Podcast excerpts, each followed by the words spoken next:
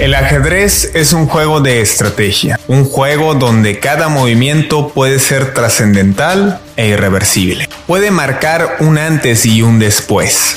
Por ello, es fundamental colocar cada pieza en el lugar correcto. Es así como se mueven las decisiones de los grandes líderes del planeta.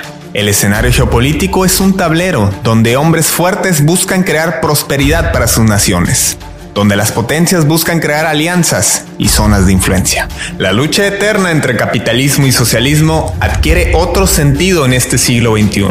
Una lucha de poder que se traduce en una terna por imponer un nuevo orden mundial.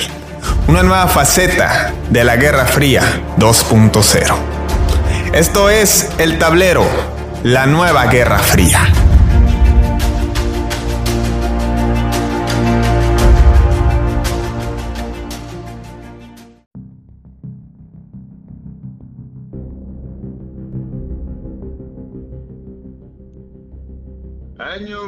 1979.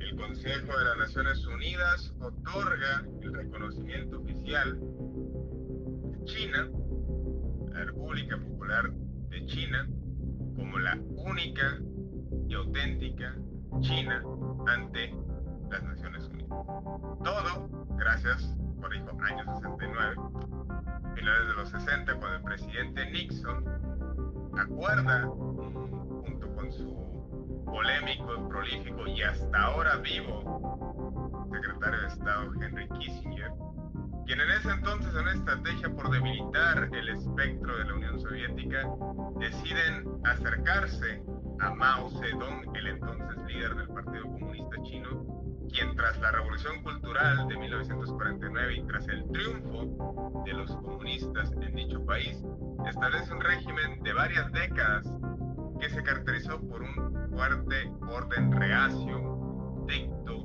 duro, como el de todo régimen autoritario. Una vez que se acercan con este régimen autoritario, siendo que ellos pues, tienden o se dicen democráticos, es que forman esta alianza y le dan el voto a favor de China para que así sea reconocida como tal y así traicionar a los nacionalistas de Kuomintang que se habían refugiado en la isla Formosa, también conocida como Taiwán, que es como ahora conocemos a la que en su momento pretendía ser la República de China.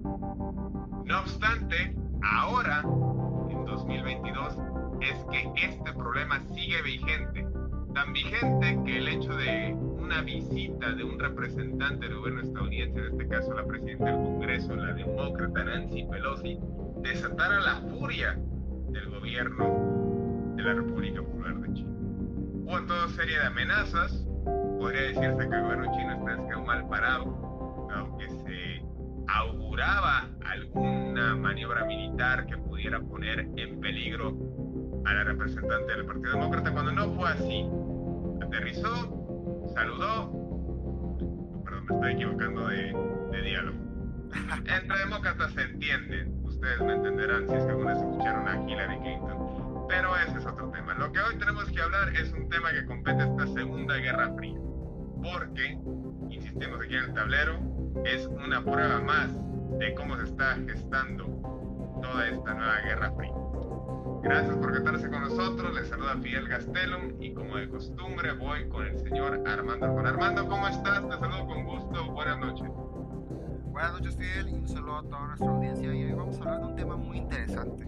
Podríamos decir que es uno de los frentes principales del tablero geopolítico actual y hablaremos sobre lo que vienen siendo las tensiones que han salido en el mar sur de China, en este caso las tensiones entre la República Popular China y, su isla rebelde Taiwán. Y sobre todo ver cómo Taiwán en las últimas décadas pues ha tenido un crecimiento económico desmesurado por el tema de los microchips y cómo esa influencia y esa sobre todo esa necesidad de los microchips ha alimentado a Occidente a utilizar a Taiwán como una especie de caballo de Troya o, o más bien como un bastión por así decirlo para poder promover lo que viene siendo sus intereses económicos pues en pleno patio de, la República Popular de China y sobre todo en la ruta marítima más transitada de lo que vienen siendo los productos provenientes de, China. Así que hoy analizaremos el espectro geopolítico de esto y sobre todo ver en qué desemboca estas tensiones entre las potencias mundiales. Qué bueno que tocas el tema de los chips o de los semiconductores, Armando, porque es precisamente el tema al que muchos les preocupa. Vio severamente afectada. Era algo común que en diversas agencias de vehículos en diferentes partes del mundo no entregaran los vehículos completos o no tuvieran manera de entregarlos conforme al modelo y las, los aditamentos que presumían tener por esta crisis de semiconductores. Y tras esta visita y las respuestas y acciones que habremos de analizar en este programa, pues podría agudizarse esta crisis. Y bueno, ahora, vamos al contexto, ¿no? Insistimos, como comentábamos, pasa que Estados Unidos a la fecha, por más que parezca lo contrario, se mantiene en la política de una sola China.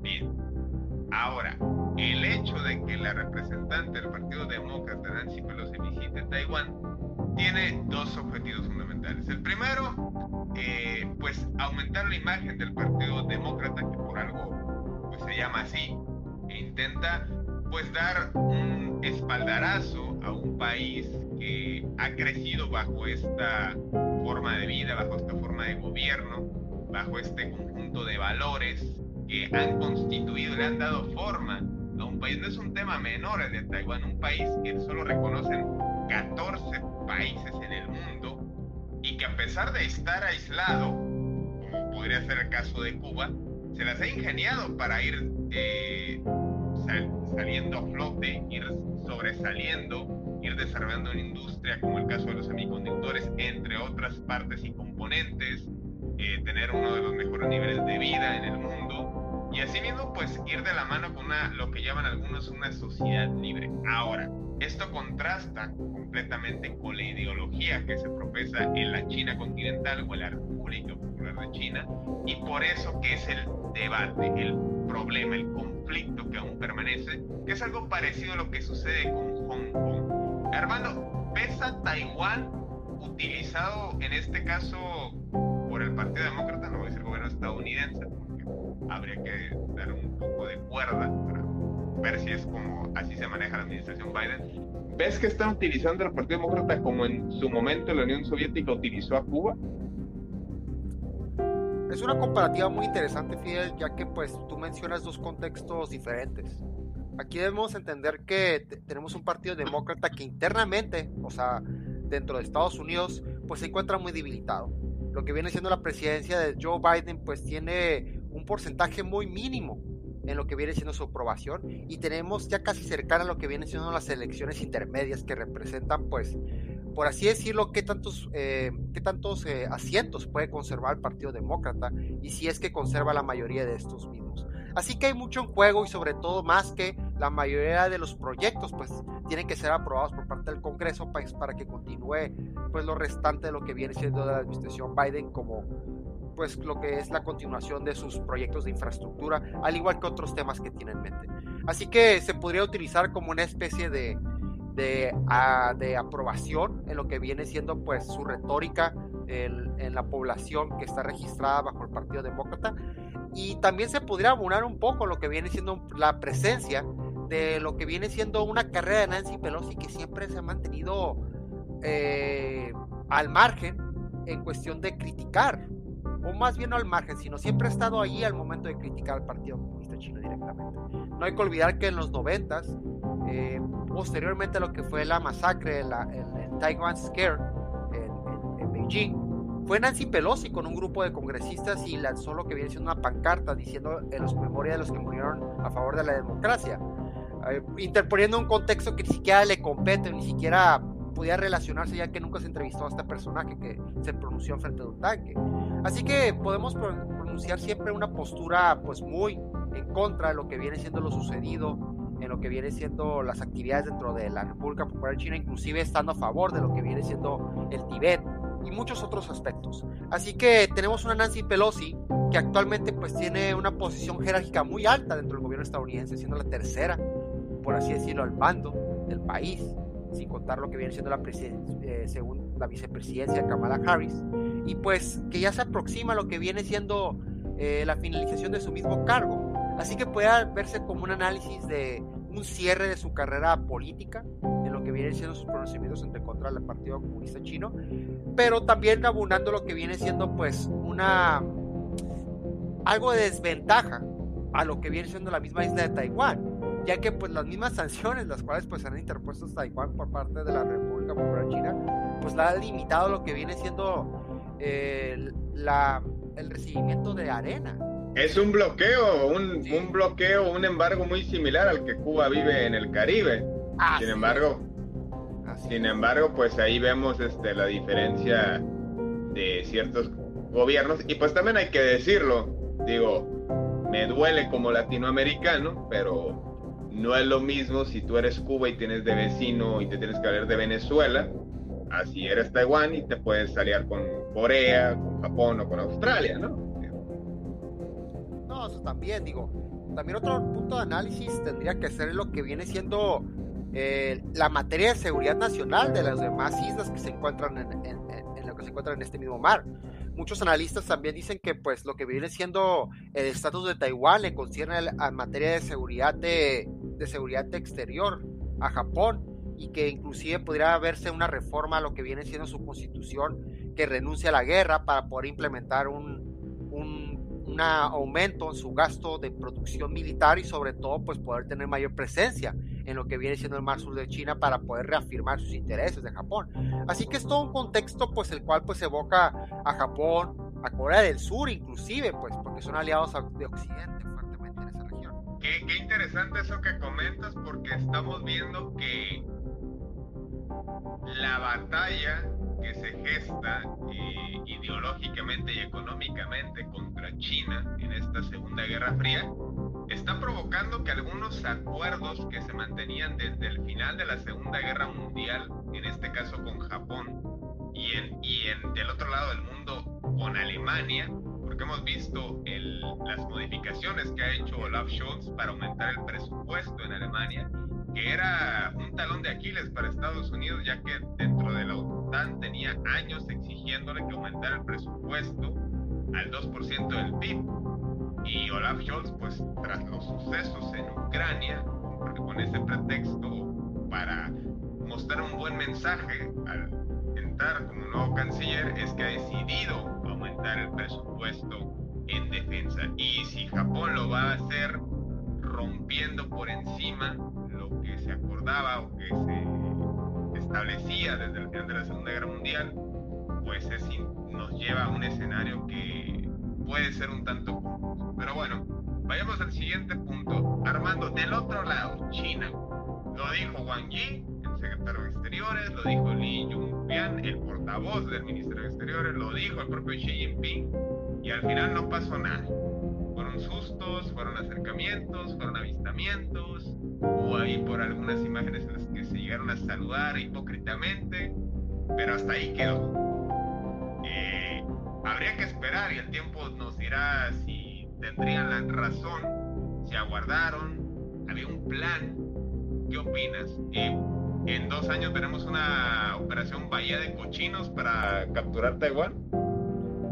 Es muy interesante ver cómo el futuro de lo que viene siendo la integridad de Taiwán pues estaba en juego en los próximos años porque pues debemos entender que en materia estratégica, en lo que viene siendo las, los mismos números de unidades militares, y lo que viene siendo los demás infraestructura militar, pues lo que viene siendo el, Ejército de Liberación Popular, pues tiene los números más altos que Taiwán. Más apoyo que pueda recibir Occidente, ya sea en entrenamiento y también en infraestructura con sus fuerzas navales, pues no se pone al nivel de lo que viene siendo la República Popular China. Así que por ese lado, pues podemos entender que eh, eh, se, encuentra, se, puede, se encuentra en desventaja. Ahora, hay posturas muy interesantes en medios, por ejemplo el South China Morning Post, en el cual estableció que algunos analistas de Taiwán en materia militar pues prevén sus estrategias eh, intentando librar lo que viene siendo la batalla si es que se llega a dar en el mar, ya que pues ahí sí funciona lo que viene siendo pues ya los sistemas antiaéreos de, ambas, de ambos países para poder atacar lo que viene siendo los, los navíos y sobre todo los aviones. Así que división, divisiones de opiniones hay muchas, Pero a largo plazo en materia militar, pues eh, hay que remarcar pues que ganaría lo que viene siendo la República Popular China eventualmente. Ahora, ¿qué es lo que pasaría en materia económica y sobre todo en las necesidades que, que, que tiene Occidente con Taiwán? No debemos olvidar lo que viene siendo un punto muy importante que, que se celebró, lo que viene siendo hace algunos días por parte de la Casa Blanca, la firma eh, del presidente Joe Biden de la orden ejecutiva para poder implementar el estudio de ciencias y de la creación de microchips en territorio nacional, en, su mismo territorio. Esto mismo da a entender que pues así como en otros países se busca la soberanía energética, así Estados Unidos está buscando la soberanía en materia de comercio no de producción, sino de, comercio, en materia de microchips, ventajando a empresas como Intel, que está Pues más, bien la autosuficiencia, ¿no? Porque así como que soberanía, digo, entrar a una región en conflicto de otro país, pues no es que precisamente respete la soberanía, ¿no? Es que más bien se tiene que entender a la soberanía de... Una autosuficiencia, por eso. Así es, ser soberana, tener lo que viene siendo la implementación de tres rublos importantes de los microchips. El comercio, que pues obviamente no lo tiene, lo tiene Taiwán. Lo que viene siendo la investigación de esto mismo, que viene siendo pues las novedades de lo que vienen siendo los microchips, que sí hay en materia militar, mucho más porque pues se encuentra en, la carrera espacial y sobre todo en la materia de misiles hipersónicos que se requieren ese tipo de chips a fuerzas y lo que viene siendo pues la misma solventación de esto mismo pues para poder impulsar todos sus, todos sus proyectos de infraestructura a nivel gobierno y poder solventar un gasto de envío a lo que viene siendo la comercialización de esto mismo, pues que actualmente Estados Unidos solamente tiene un rubro de esos tres. Me llama la atención este el, ahí el cabello que te fue con esos este, audífonos, te parece a León de Resident Evil. Y básicamente China lo que quisiera hacer es una cacería de zombies en Taiwán. Y ya lo han practicado en distintas islas que tienen cerca de sus costas. Lo han puesto en práctica cada vez más y mayores y mejor capacitados de alto mando. Y pues es un tema que ahí queda.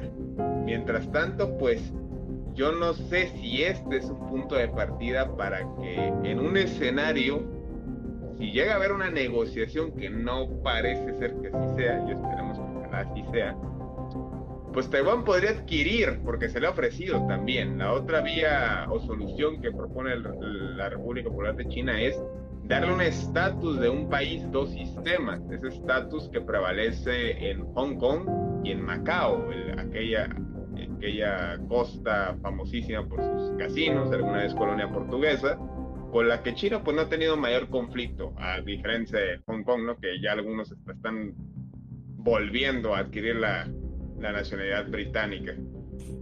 No, creo que ese tipo de protestas, sobre todo en Hong Kong, pues han sido más pronunciadas por lo que viene siendo población que nació pues bajo el colonialismo británico en Hong Kong.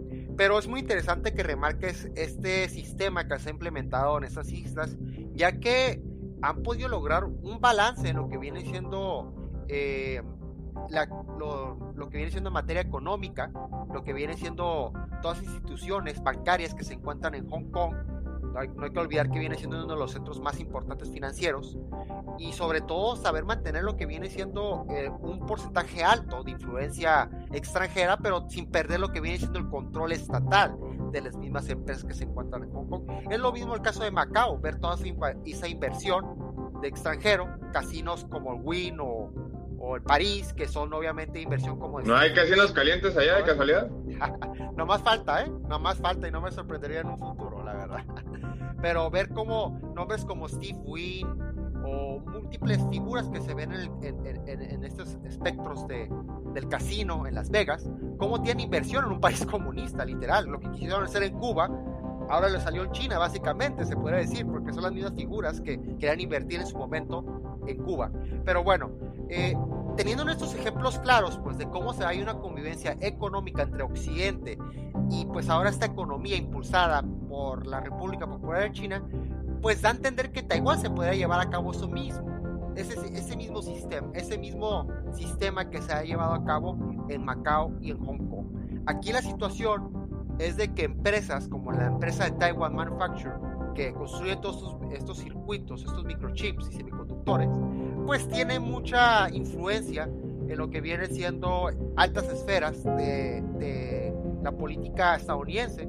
Hay que recordar que antes de que se llevara al viaje, pues el mismo esposo de Nancy Pelosi compró acciones de esta misma empresa y pues las, y sus, acciones de la empresa pues subieron a un nivel desproporcionado. Así que ahí lo que viene siendo pues en materia de especulación bursátil pues claramente se expone que pues ahí están los intereses por parte de los legisladores demócratas. Así que es muy interesante ver cómo va a llegar al desenglose de esto mismo, pero pues hay que tener muy bien el ojo lo que tiene que ser la administración de Taiwán en escoger si se pega con Occidente o continúa lo que viene siendo esta implementación de sesgo hacia China. Así es, y es el propio gobierno chino, ahora volviendo a lo que comentas de las relaciones eh, de las empresas y los encargados por parte del Partido cerciorarse y estar en constante vigilancia para saber cómo se van estas empresas, pues ya le han encomendado la tarea de Huawei de abastecer de los chips a nivel de Taiwán. Sin embargo, Huawei ha dicho que eso es imposible y se ha reservado a mantener su ritmo de producción, dado que pues, es una empresa de proporciones globales que no alcanza a abastecer como si específicamente la empresa Tencent en Taiwán, una de las más grandes que provee a Samsung, que Mitsubishi, provee a cantidad de multinacionales. Ahora, hay otro punto. En dos años en Taiwán habrá elecciones y si algo se sabe, no hay manera de comprobarse, es que hay personas enviadas del Partido Comunista Chino que van a Taiwán y se infiltran como auténticos espías soviéticos de la Primera Guerra Fría dentro de los hilos que mueven al país para influir en las elecciones. Y hay gente también, personas ya de la tercera edad, que dado vivían en esa isla y bueno, tuvieron que sujetarse al gobierno nacionalista, pero ellos tienen simpatía por las ideas de Mao Zedong y a la hora de efectuar el voto pues tienen su peso. Y esto de alguna manera puede influir en que si hay elecciones y no presidente, entonces pueda gestar esta negociación para volver a anexarse a China, claro, bajo esa restricción de un país, dos sistemas. Pero el gobierno actual lo que pretende es una silla en la ONU. Ya se, la, ya se lo dijeron a Blinken, me imagino que al secretario de Estado estadounidense, me imagino que ahora también se lo dejé, se lo dejaron ver a Nancy Pelosi. Y pues, está, pues estamos hablando de algo sumamente controversial que podría desatar una guerra económica Sin duda, todas estas relaciones económicas y sobre todo lo que representa esta oposición, aunque sea pequeña, no deja de ser oposición en Taiwán, pues se puede figurar inclusive en la visita de Nancy Pelosi, que había gente fuera de su hotel pues protestando en lo que viene siendo por qué vino a Taiwán, inclusive recurriendo que su estancia en Taiwán pues podía traer lo que viene siendo problemas de seguridad a su mismo país, cosa que pues sí se ha sucedido lo que viene siendo pues la invasión de su propio espacio marítimo y sobre todo aéreo, por esas intervenciones por parte de, eh, del ejército chino y fuerzas aéreas chinas. Así que teniendo esto claro, pues se debe entender que eh, lo que se tiene que prever antes de estas elecciones tiene que analizarse sobre todo qué posición puede darle Occidente a Taiwán. Y sobre todo, ser realistas en lo que se está pidiendo. Un asiento en la ONU claramente no podría suceder, porque pues la influencia de lo que viene siendo la República Popular China en la ONU, tiene un asiento en el Consejo de la Seguridad, ya viendo la resolución pues que se dio de una sola China, y sobre todo pues el, el, retiro de lo que viene siendo en primera instancia del Partido Nacionalista de aquel entonces, de, su silla de la ONU, pues da a entender que pues realmente esta posibilidad pues básicamente. Ahora, que es una realidad que básicamente la seguridad nacional de Taiwán no la prevé su gobierno, sino la prevén esas empresas de microchips, porque su meramente existencia es la que les ha preveído, por así decirlo, esta protección de Occidente. Hay que ser muy sinceros, y es la realidad y sobre todo pues el punto estratégico que también no hay que minimizarlo pero pues fuertemente la necesidad de los microchips de Occidente y sobre todo su creciente necesidad tecnológica eh, y expansionismo, al, expansionismo a otros planetas, como lo hemos visto en la Luna y pues a Marte, pues tiene una hambre devorante de este mismo consumo de microchips. Así que no se tiene que olvidar esos puntos. Bueno, ya para despedirnos, Armando, ¿qué va a pasar primero? ¿Una crisis de los misiles otra bahía de cochinos? Yo creo que los ciudadanos de Taiwán tienen que tener muy, pero muy en contexto su situación histórica de qué es lo que les puede pasar. Yo creo que ejemplos ya hay muchos de, de qué es lo que pasa cuando se cuando una población pequeña pues funciona como una especie de proxy en una guerra y pues cómo terminan sobre todo quién termina pagando los platos rotos que en este caso vienen siendo las poblaciones. Así que yo creo que es una situación muy difícil y pues eventualmente el ejército la República Popular China ya lo ha pronunciado muchas veces. Ya lo dijiste ya lo como tú lo mencionaste ya lo reiteró la presidencia ya lo ha reiterado muchas veces su ministro de Relaciones Exteriores y sus mismos medios. Así que eventualmente va a pasar, de alguna forma u otra. Que sea de manera pacífica o mediante una intervención militar, es lo que va a cambiar las circunstancias, pero eventualmente va a tener que pasar esto. Pensar con estrategia sobre el orgullo es lo que hace la diferencia en una batalla y es a lo que escribió Sun Tzu, que no sé si ese libro se haya reservado para la China continental y no le haya llegado a los habitantes de Taiwán. Bueno, pues nos despedimos, querido Armando. Esto fue una edición más del tablero. Sigue nuestras redes sociales. Les agradecemos que nos estén al pendiente de todo lo que comentamos aquí. Y bueno, ya pronto tendremos un podcast establecido en una mesa, ya de una forma más seria, para brindarles a ustedes un mejor contenido. Así es, bien, y les exhortamos que sigan nuestras redes sociales y nuestro contenido para que sepan qué es lo que está pasando en este tablero y sobre todo qué resoluciones dan a las problemáticas como lo que se está viendo en el marzo de China en el caso de Taiwán. Bueno, pues eso fue todo, querida audiencia. Esto fue El Tablero. Nos vemos la próxima.